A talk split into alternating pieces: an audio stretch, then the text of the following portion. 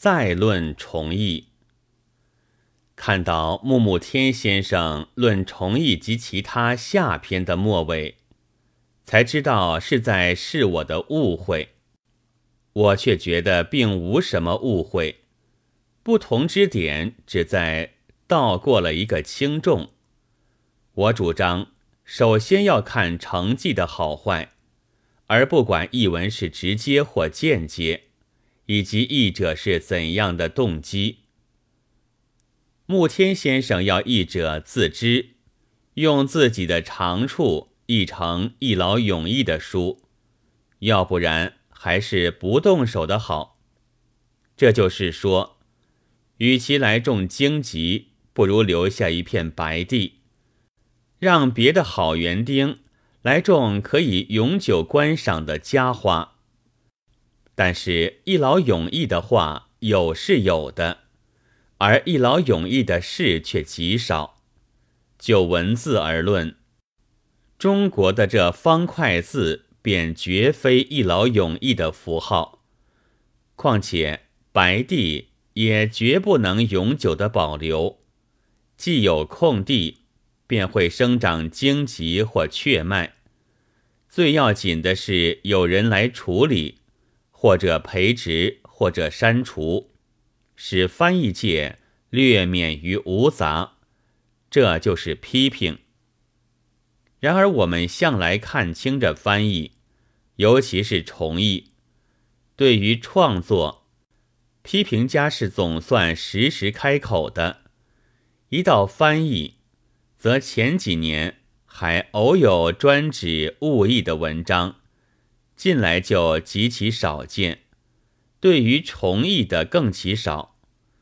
但在工作上，批评翻译却比批评创作难。不但看原文需有译者以上的功力，对作品也需有译者以上的理解。如穆天先生所说，重译有数种译本做参考，这在译者是极为便利的，因为假译本可疑时，能够参看乙译本；直接译就不然了，亦有不懂的地方。便无法可想，因为世界上是没有用了不同的文章来写两部意义句句相同的作品的作者的。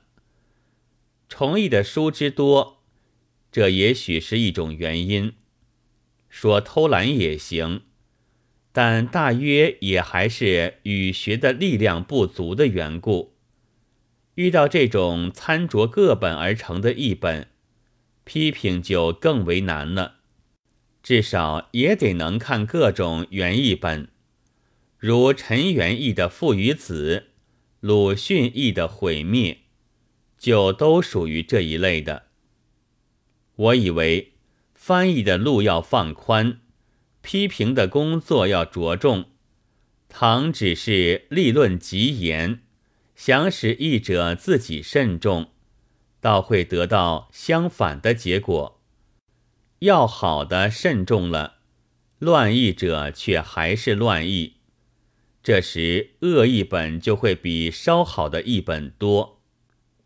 林默还有几句不大紧要的话。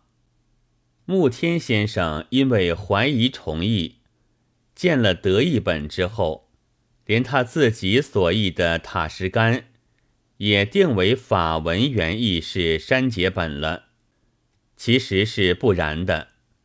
德译本虽然厚，但那是两部小说合订在一起的，后面的大半就是随拉非摩为之的铁流，所以我们所有的汉译塔什干也并不是结本。七月三日。